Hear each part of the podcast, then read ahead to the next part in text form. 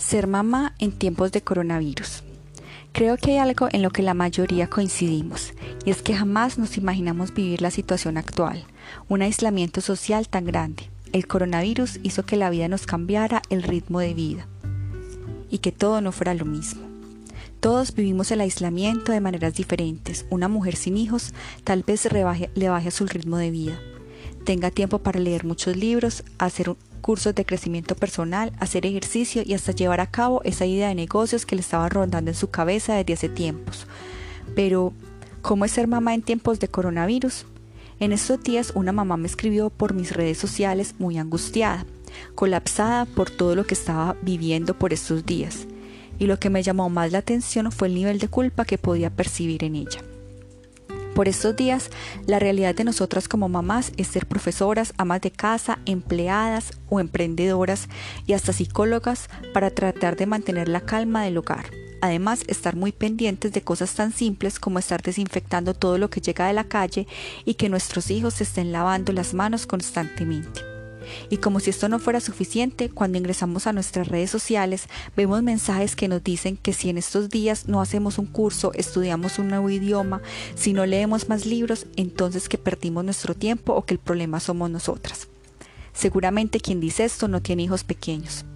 Toda la angustia que genera de por sí una pandemia y un aislamiento se le suma toda la presión social que nos dice cómo debería ser nuestro día a día si queremos aprovechar el tiempo y crecer como personas. El aprendizaje es diferente para todos.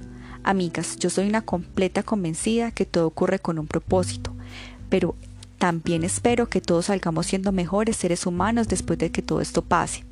Pero ¿quién dijo que todos tenemos que hacer lo mismo? ¿Quién dijo que todos tenemos el mismo proceso? ¿Quién dijo que porque no sales hablando un nuevo idioma no alcanzas a leer X cantidad de libros o porque no empezaste un nuevo negocio perdiste el tiempo? ¿Se han puesto a pensar la oportunidad tan grande que tenemos nosotras como mamás de crecer como seres humanos de la mano de nuestros hijos en este día a día, ejerciendo tantos roles al tiempo, con tantas dificultades y retos? Si logramos ver todo esto como una oportunidad para enfrentar nuestras sombras y trabajar en aquello que nos desestabiliza, habremos hecho mucho por nosotras, por nuestros hijos y por la humanidad. A veces es cuestión de organizarnos. Toda esa situación nos exige un esfuerzo adicional para mantenernos en nuestro centro por el mayor tiempo posible. Es normal que a veces sientas angustia, temor y presión social, pero puedes transformar todo esto en tu propia manera de hacer un cambio en tu vida, un cambio tuyo. No puedes comparar tu proceso con el de nadie ni puedes pretender cumplir con estándares. Dar tips para llevar esto, este proceso resulta inútil, porque como les dije, el ritmo de cada uno es muy diferente. Lo que me funciona a mí puede que no te funcione a ti. Sin embargo, te puedo decir lo siguiente. Primero, organiza tu tiempo. Si tú tienes un plan de lo que vas a hacer al día siguiente, te va a resultar un poco menos complicado y no vas a caer en el estrés que provoca la improvisación.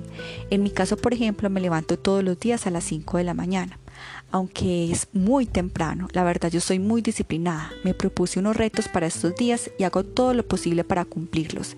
Y es que si quieres algo debes hacer que suceda, porque sentada en la cama no te caerá nada del cielo, eso tenlo por seguro.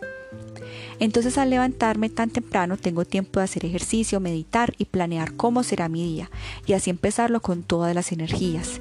Y ojo, no estoy diciendo que la opción para todas sea madrugar, a mí me funciona porque lo disfruto, pero si a ti te resulta más fácil acostarte tarde y dedicar ese tiempo para ti y planear en la noche, está bien, lo, lo importante es que a ti te funcione. Lo segundo es que seas flexible. Esto puede parecer un poco contradictorio con el punto anterior, pero no.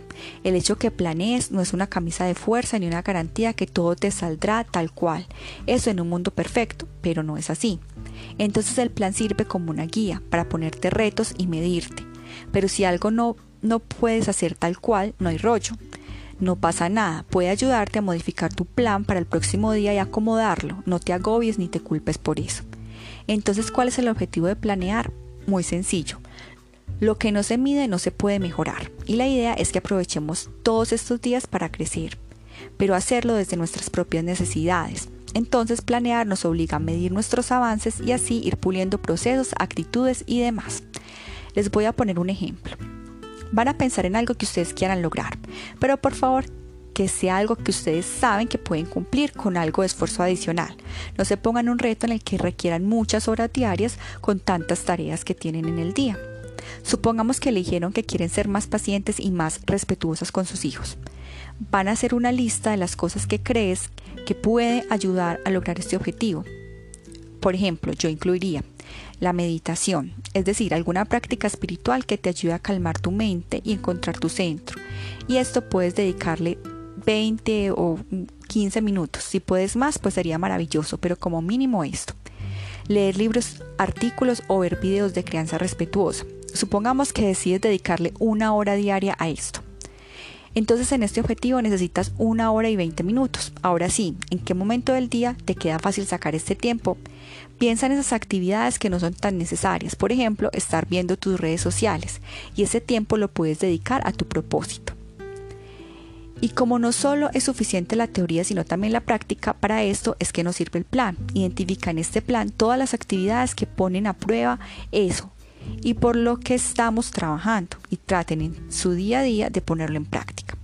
Al principio probablemente no cumplas mucho con ese plan, pero con los días haciéndolo de una manera consciente y constante cada vez será mejor. Bueno amigas, me despido por hoy, espero que les haya gustado este podcast. Un abrazo y nos vemos pronto.